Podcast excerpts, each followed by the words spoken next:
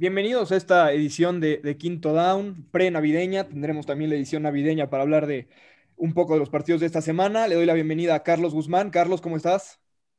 Hermanos, muy bien, con el gusto de saludarlos, gente bonita, y bueno, un placer estar aquí de nuevo. Y Miquel, ¿cómo estás? Sé que estás, eh, no sé si decepcionado o orgulloso de Baker Mayfield esta semana. Muy bien, todo muy bien. Feliz, tengo unos días de vacaciones. Estamos en plena Navidad, que es mi época del año favorita. Eh, por supuesto, limitados por, por todas las limitaciones que produce el COVID. Eh, quédense en casa, gente, sean responsables. No es por ustedes, sino por los demás. Así que siempre es bueno estar reiterando ese mensaje. Sabemos que, que las cosas incluso están en muchos sitios peores que en marzo cuando comenzó esto, así que siempre un recordatorio de ser responsables. Usen su mascarilla, por favor. Y nada, triste porque nos quedan dos semanas de fútbol, pero emocionado porque nuestros Dolphins Em, y Carlos, Arizona. Hoy, los dos equipos, estamos en playoffs. Ay, señor. Pero todavía estamos muy ahí. Bueno, ustedes están un poquito más adentro, mis cargas todavía están muy en la cuerdita. Pero bueno, los dos, los dos equipos esta semana le dan las gracias a los Jets, ¿no? Los Jets primero le ganan a Rams, el, el rival divisional de los Cardinals. Y pues bueno, para Miami, eh, pues digo, la, noticia de que no te vas a tener que enfrentar a Trevor Lawrence por los próximos 10 años. Eh, pero bueno, hablando en serio, vamos a hablar un poquito de los Jets, siempre hablamos de ellos, pero, y, digo, yo hablé con, dos amigos que, que, son fan de los Jets, pero qué situación más difícil, o sea, porque no tienen nada a qué aspirar el siguiente año tampoco con lo que tienen. O sea, el año pasado que Miami ganaba, decías, bueno, tienes a Coach Flores, se ve una buena reconstrucción, por lo menos ya sabes que tienes ese coach, a lo mejor agarras a Tua, está Joe Burrow, está Herbert, si no. Eh, pero, pero para los Jets, que, creo que deben darse cuenta que la solución no es Adam Gaze, que no tiene nada con qué construir, eh, sin duda un, golpe de agua fría. Carlos, ¿tú cómo lo ves para ellos? Como tú lo comentas, están en una posición muy, muy incómoda, diría yo, como aficionado a los Jets, porque realmente es, una, es un triunfo que te da muy poco y, y te quita mucho, te quita la ilusión con la que has vivido toda la temporada, que has aguantado las críticas, donde has dejado de lado que te importe el perder, que te has enfocado en Trevor, Trevor, Trevor, Trevor, Trevor, y de repente ganas y adiós Trevor. O sea, es un golpe fuerte para la afición de los Jets. A mí me da gusto por los jugadores, lo hablábamos en el episodio pasado que me preguntabas cómo deberían de vivir ellos dentro, dentro del equipo, cómo estaba ese, ese espíritu competitivo. Creo que del lado de los jugadores me dio muchísimo gusto el que pudieran ganar. Del lado del aficionado a los Jets, me dio una tristeza gigante que hasta nosotros que somos ajenos sientes feo. Ahora el aficionado Jet que vivió durante toda esta temporada con un escenario, con un draft, donde tenías el pick uno, donde ya veías a Trevor vestido ahí, donde ya estabas planeando tu roster alrededor de Trevor, ya hoy no existe. Hoy, en, hoy la incógnita es, agarras coreback, te quedas con Darnold, tradeas por más picks. Hoy hay un escenario totalmente diferente y qué jodido para ser un aficionado de los Jets, la verdad. Miquel, para ti. Sí, me encantó esa frase, Carlos. Te, te, te, da poco y te quita mucho, ¿no? Te quita al mejor mariscal de campo prospecto desde Andrew Locke. Y qué posición tan, tan fea, ¿no? Y, y tú bien lo comentabas, Jorge, el año pasado cuando los Dolphins estaban en esta situación, tú decías, bueno, está bien. Eh, la verdad, yo como aficionado creo que nadie en su sano juicio, sano, sano juicio de aficionado, de, de amor por los colores de, de, tu equipo, quieres irte 0 y 16. Em, no sé en este caso eh, si, si los aficionados a los Jets la respuesta sea sí, pero Trevor Lawrence lo, eh, lo vale o lo valía, ya, ya lo valió. nosotros, como tú bien decías, Jorge, teníamos las opciones, bueno, si no es Tua, puede ser Burrow, si no es Burrow, puede ser Herbert, cualquiera de las tres opciones eran buenas, pero según lo que podemos entender y hemos visto, eh, Lawrence es un tipo que, te llega una, vez cada, cada 10 años, si no más. Eh, el mejor prospecto es Andrew Locke. Y, y, como tú bien decías, por nosotros, excelente, ¿no? No lo vamos a tener en la división por los próximos 10, 15 años. Eh, Trevor Lawrence parece que está todo listo para, para, para irse a Jacksonville. Y ahora el, ¿cómo se dice? La encrucijada, ¿no? En que se ven los Jets. ¿Qué haces? ¿El segundo pick vale un Justin Fields? ¿Vale un Zach Wilson? ¿Cambias el pick de quedas por Darnold? ¿Qué van a hacer con Gaze? Eh, esto es una, catástrofe eh, que te puede todavía mantener en, el foso por, varios años más. Pero mi pregunta es, ahorita Jacksonville tiene la primera selección, Jacksonville juega contra Chicago esta semana y después termina contra Colts. ¿Tiene la posibilidad de ganar Jacksonville esta semana contra Chicago? ¿Cómo lo ves, Carlos? Mm, me encantaría que gane porque Chicago es el rival directo en este momento de Arizona por el último lugar del comodín, pero lo veo muy difícil. Eh, la verdad es que con Minshew o con quien sea que sea su coreback, eh, no, no veo las armas con las que pueda ganar. Trubisky, por increíble que parezca, está, está cerrando bien la temporada. Eh, Trubisky y Chicago en general. Eh, creo que están tomando un segundo aire cuando todos pensábamos que iban descendiendo como tobogán.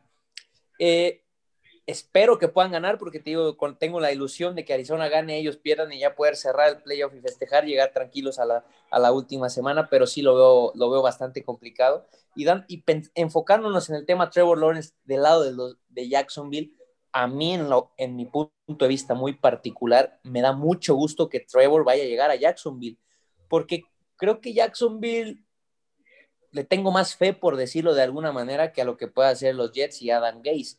Eh, Creo que Jacksonville ya tiene un corredor del futuro que está en Robinson, que tuvo una temporada espectacular.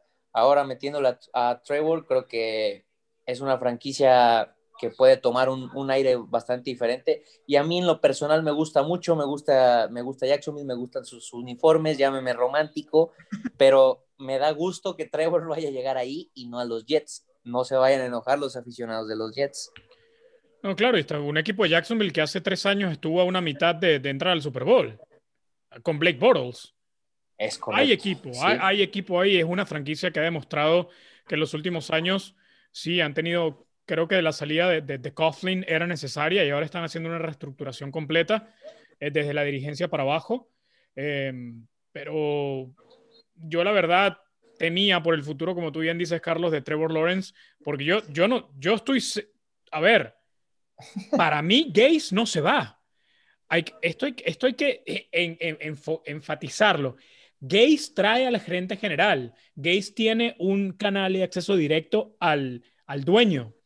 Entonces, y ahora creo que con la excusa de que no van a tener a Trevor Lawrence, vamos a tomar otro mariscal de campo, un proyecto un poco más complicado, nos quedamos con Darnold, cambiamos el pick. Ahora creo que, que, Gates tiene incluso más, más cuerda de la, de, y, un poquito más de, de cobija de donde arroparse. ¿no?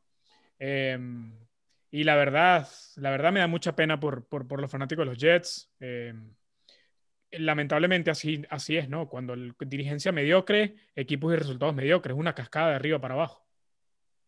Sí, bueno, y, lo, irónico de esto es que antes de que, de que Gay se fuera de Miami, le ofrecen que se quede y él decide, él dice que no quiere quedarse porque no quiere estar a cargo de un proceso de reconstrucción.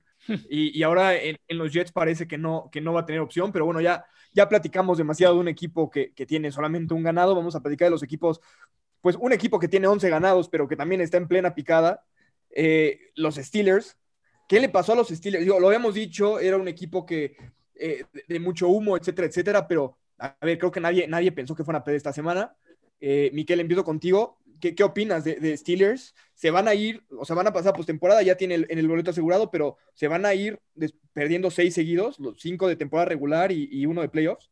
Pues así parece, los dos partidos que le quedan creo que son derrotas firmadas para, para los Steelers, sobre todo el último, en donde Cleveland tiene la posibilidad de ganarle la división. Es un equipo, como decíamos, no puede establecer la corrida. Big Ben está pasando por, no sé si es el peor momento de su carrera, pero lo que vimos el día lunes, a mí me dio vergüenza ajena. Eh, no puede, es, un, mariscal de campo que no puede lanzar 10 yardas en el aire, totalmente impreciso. Es un equipo, ya lo he dicho Tom, Tomlin, que prefieren hacer pases cortos y precisos y rápidos con, el buen trío de, receptores que tiene, especialmente eh, con Juju, que, hace el papel del, slot receiver, y abandonan totalmente la corrida porque prefieren hacer, prefieren hacer esos, partes, esos pases cortos que, que correr pero tienes un mariscal de campo que no es rápido, no es preciso y está definitivamente en un muy mal momento mental, físico. Eh, lo decíamos desde hace varias semanas cuando los Steelers estaban 11 y 0, lo decíamos, este equipo no es el segundo mejor equipo de la AFC. Tuvo el, el, el, calendario más fácil de toda la NFL, se le, se le veían las grietas, la defensa obviamente no es lo mismo, sigue siendo una defensa competente, eh, eh, TJ Watt sigue siendo un, tienen a, Minka Fitzpatrick, eh, pero sin duda alguna Bush y sin Bush ni Dupree es, es, otra cosa. Y si la ofensiva no puede respaldar a, esa defensa que sigue siendo bastante decente, es el, por mucho, y creo que por mucho, el equipo más flojo de los siete que se van a meter en la FC. Carlos, lo hemos platicado aquí, que, que, que esa ausencia de Butterfree que mencionaba Michele, eh, que no era un equipo tan completo como lo decía su récord de 11 ganados sin perdidos, pero es tan malo como lo que estamos viendo como para perder contra, contra Cincinnati. Yo creo que la respuesta nos la dieron ellos, eh, como bien lo, lo preguntas tú. Eh, creo que nosotros avecinábamos que Pittsburgh venía a la baja, pero jamás pensamos que tanto. A mí lo único que me deja del Monday Night pasado es que a Pittsburgh le urge un coordinador ofensivo. O sea, me parece increíble lo, lo que mostró en el Monday Night. O sea, yo creo que nos podemos meter nosotros que tenemos cero idea, cero, cero atención para, para representar un cargo así. Y, y mandábamos un mejor plan de, de juego que lo que hizo él. O sea, era increíble que todo mundo sabíamos lo que iba a hacer Pittsburgh y lo seguían haciendo, lo seguían haciendo, o sea, no hubo, no, no hubo ni una sola variable. El juego terrestre se acordaron de él muy tarde, que fue cuando más o menos se metieron al juego. Eh, Big Ben terrible, eh, rutas eh, que todos sabíamos a lo que iban, o sea, no hubo pases pantalla, no hubo, no hubo nada de imaginación dentro de lo poco o mucho que puedas tener. Entonces creo que tienen las armas para poder intentar algo más, por más mal que esté Big Ben, que obviamente para todos es, es muy obvio que está bastante mal, pero vaya, creo que Pittsburgh nos sigue sorprendiendo semana a semana para mal y creo que va a llegar en su peor momento y yo no veo la manera en la que puedan pasar la primera ronda de playoffs.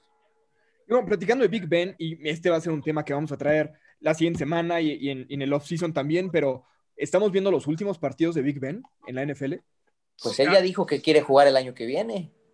La, yo, yo la verdad creo que, al menos con, el uniforme de Pittsburgh, el golpe, el golpe al cap de Big Ben el año que viene es 45 millones de dólares.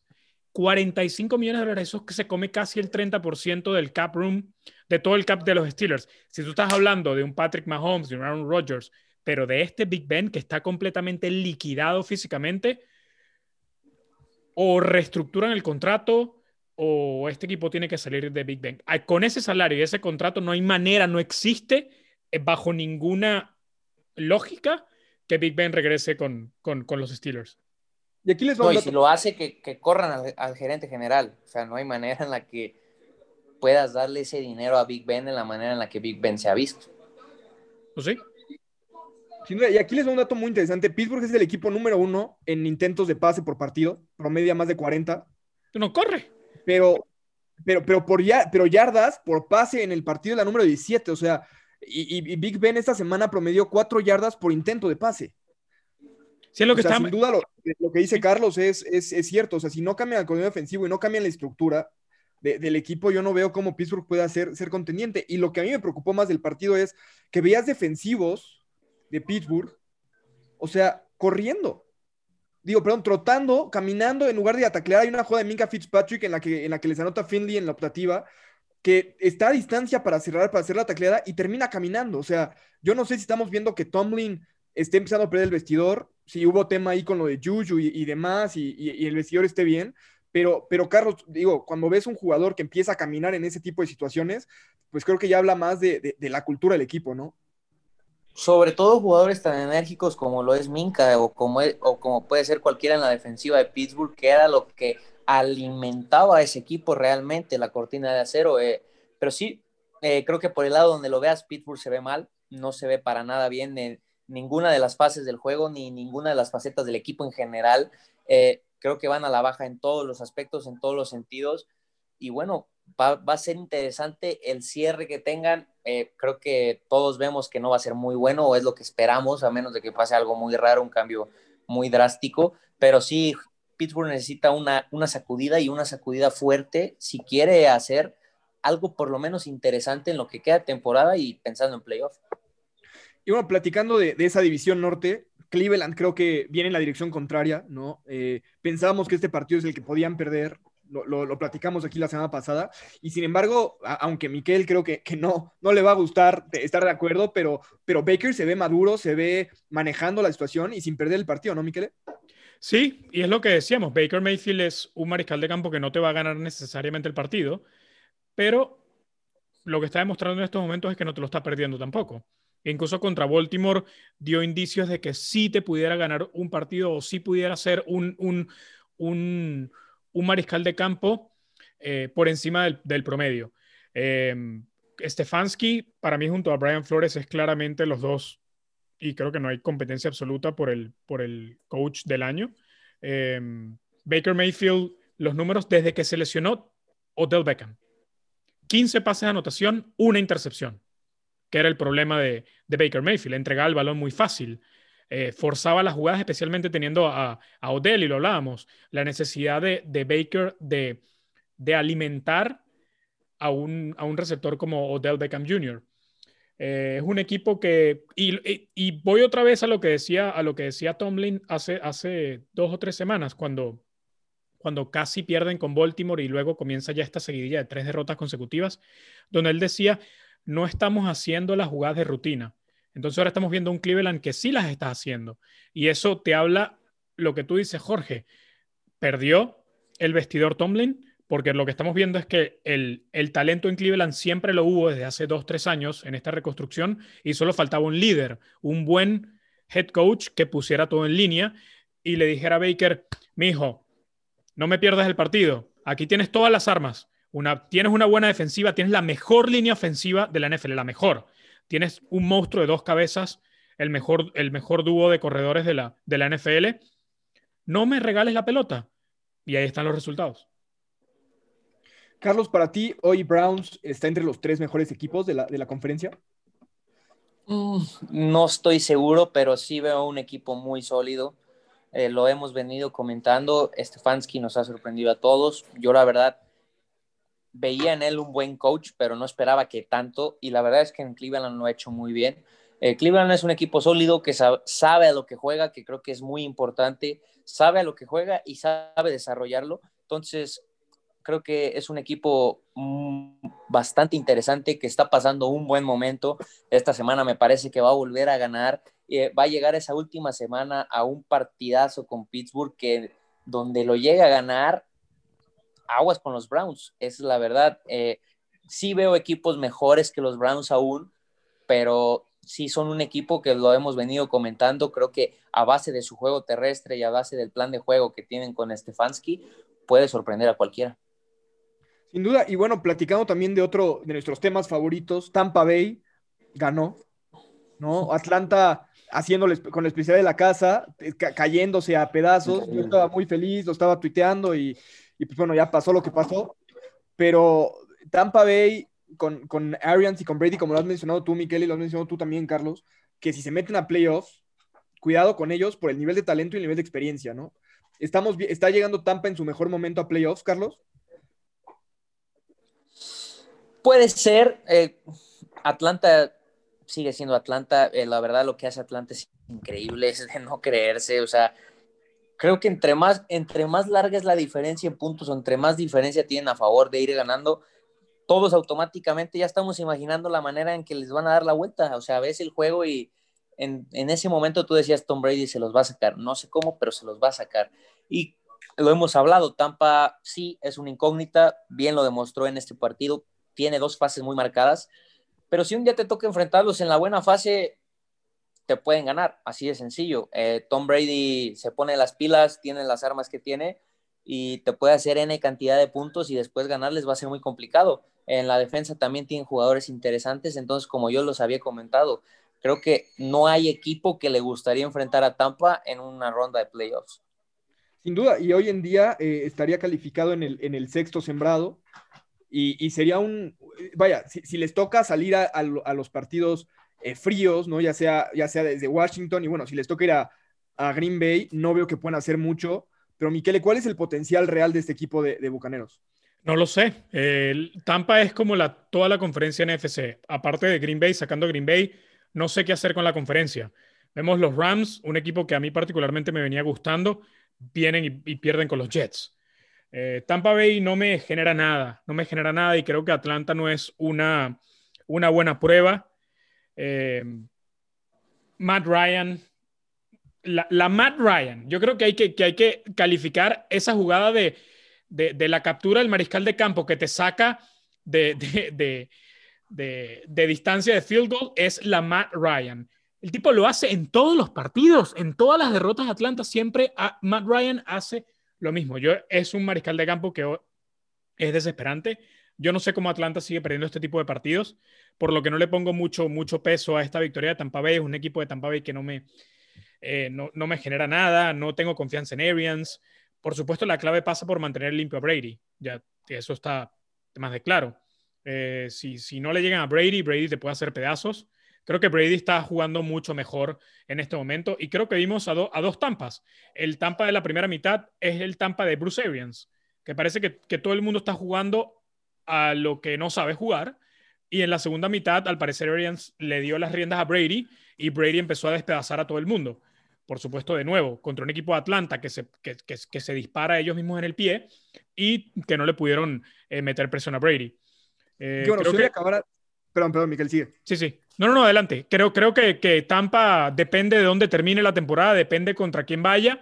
Es un equipo, como dice Carlos, amanece un día bien, eh, le puede ganar a cualquiera, pero tampoco me sorprendería que, que, perdiera en primera ronda con Washington. No, no sé qué hacer con este equipo de Tampa, ¿no?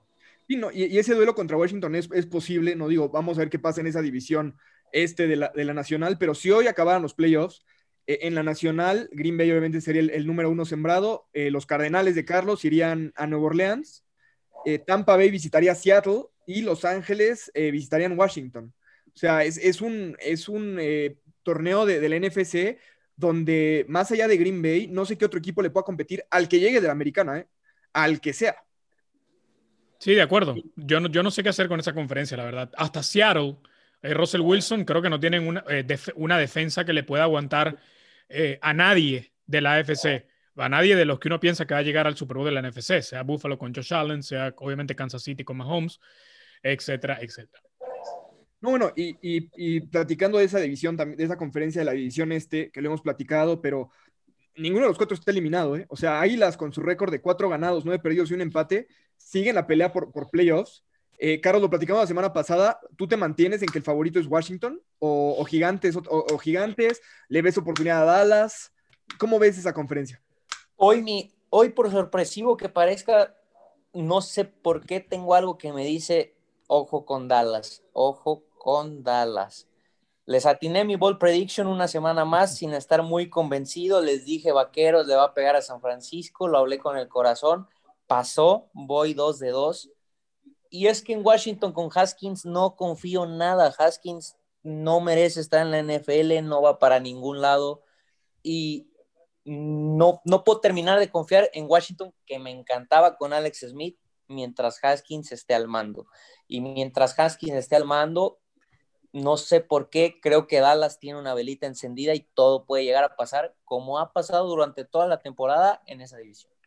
Sí, bueno, yo ya no puedo defender a Haskins después de su comportamiento fuera de la cancha esta, semana, eh, donde Ron Rivera incluso se molesta hoy en la, en la, conferencia de prensa cuando le preguntan y dice, bueno, eso ya, lo vimos, pero Miquele, para ti, Washington está en caída libre, ¿lograrán eh, mantenerse en ese puesto o como Carlos crees que Vaqueros o algún otro pueda robarles ese lugar?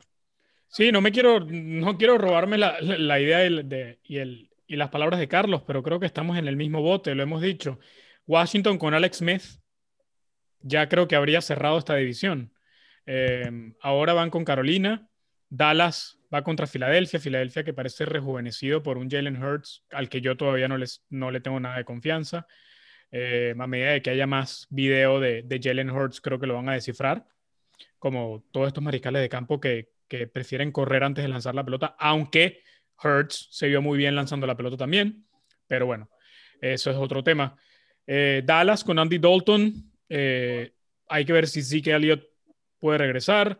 Eh, que no lo ocupas, ¿eh? Y sí, tampoco. Parece que está mejor Polar que. Sí, pero, pero, pero bueno, es, una, es, un tipo que siempre va a llamar la atención, ¿no? Y, cuando está en la cancha hay que ponerle, hay que, los equipos rivales tienen que al menos darle un, toque de atención. Volvemos, a este tipo de preguntas yo voy a, mi, idea, que es en qué mariscal, en qué dúo de mariscal de campo y head coach confías. Y en este momento me tengo que ir con Andy Dalton y Mike McCarthy. No, no me gusta Mike McCarthy para nada, pero es un head coach con experiencia. Andy Dalton es un mariscal de campo como Alex Smith, que te puede ganar partidos, que es medianamente capaz. Y Washington, mientras no sea Alex Smith el mariscal de campo, le pierdo la fe. Es, digo, creo que nadie lo creyó al principio de la temporada que íbamos a decir esas palabras, pero es hoy por hoy Andy Dalton el mejor coreback de esa, de esa división y creo que sí. Pero creo también que, Mike McCarthy es el peor coach en esa división. Eh, eh, entonces, yo, le, pongo la ficha a Peterson. A mí Peterson me parece una abominación. Creo que el Super Bowl fue, fue, una racha de suerte y, y como ha manejado el tema Wentz, Hurts y lo que ha sido el equipo desde el año pasado, si bien han tenido problemas de lesiones, creo que Peterson, yo le pongo la ficha a Peterson. Pero bueno, podemos estar de acuerdo que, eh, eh, Carlos, que, que, si Dak Prescott no se lesiona, Dallas se lleva la división caminando, ¿no? Sí, me parece que sí, totalmente. De acuerdo, igual. Y pues bueno, ya para, para entrar en nuestro último tema, que, que, vamos a hablar del partido de Miami contra Patriotas, no del lado de Miami, pero sí del lado de, del fin de una, de una dinastía, ¿no? Eh, Patriotas se queda ya fuera de playoffs por primera vez desde 2008, eh, cuando Miami le ganó la división con Chad Pennington, pero ¿cómo ven a Belichick? O sea, yo creo que Belichick siempre ha, querido, ha tenido el objetivo de, de ganarle el récord a Shula de victorias de 347, pero ¿tendrá Belichick la energía todavía para empezar una nueva reconstrucción, buscar un nuevo coreback, etcétera, etcétera, Carlos? Yo creo que sí. Eh, creo que no le sorprende lo que pasó con los Pats esta temporada. Creo que a nadie nos sorprende. Incluso para mí, creo que dieron un poquito más de lo que yo esperaba de ellos. Eh, ahora se viene una decisión importante. Necesitan coreback. No veo la forma en que Cam Newton siga ahí con Belichick. No creo que pase. Me sorprendería mucho si es así. Eh, habrá que ver si van a buscar coreback en el draft, si lo va a desarrollar Belichick, si va a buscar algún otro tipo de veterano, de agente libre, eh, no lo sé, va a buscar a alguien en la, en la, en la agencia. Eh, creo que se viene una reestructuración, creo que del lado defensivo no están tan mal, pero creo que sin un coreback no puedes hacer nada. Y también no hay que cargarle la mano a Cam, el cuerpo de receptores que tiene es desastroso, no tienen, si no me equivoco, a nadie que va, esté más arriba de lo medianamente bueno. Entonces creo que el lado ofensivo les hacen falta muchas armas. Y bueno, creo que como bien lo comentas tú, se viene la reestructuración. Yo creo que Belichick va a seguir ahí, va a ser el hombre amando y bueno, vamos a ver qué pasa. le para ti. ¿Volveremos a ver a, Patriotas compitiendo por calificar a playoffs cada temporada los vamos a ver entrar pues en, en, lo que le pasa a muchos equipos después de una dinastía de caerse y estar 5 o 7 años ahí sin rumbo en el desierto?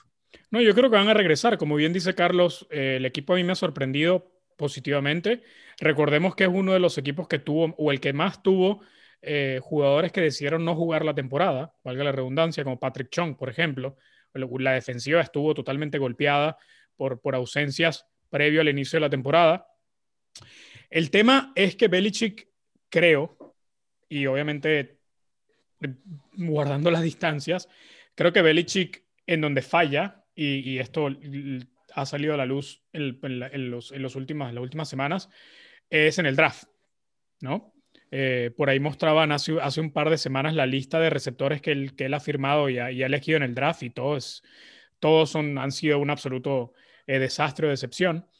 Eh, no sé si vamos a hacer bold predictions en, en, el último, luego de que termine esta temporada, pero creo que los Pats buscarán un, un mariscal de campo establecido Creo que eh, los Pats, eh, si, yo, si yo fuera Belichick, yo buscaría un cambio por Sam Darnold o por Matthew Stafford. Eh, todos estos jugadores, sobre todo en la defensiva, van a regresar la temporada que viene. Los que decidieron no jugar. Incluso más.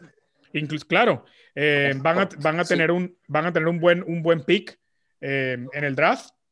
Eh, quizás lo utilicen para, para, para, tomar a uno de esos, eh, a uno de los, de los mariscales de campo, a Kyle Trask, a Sal Wilson, alguno de esos que no esté eh, por ahí que puedan, que puedan ir cayendo, no lo sé.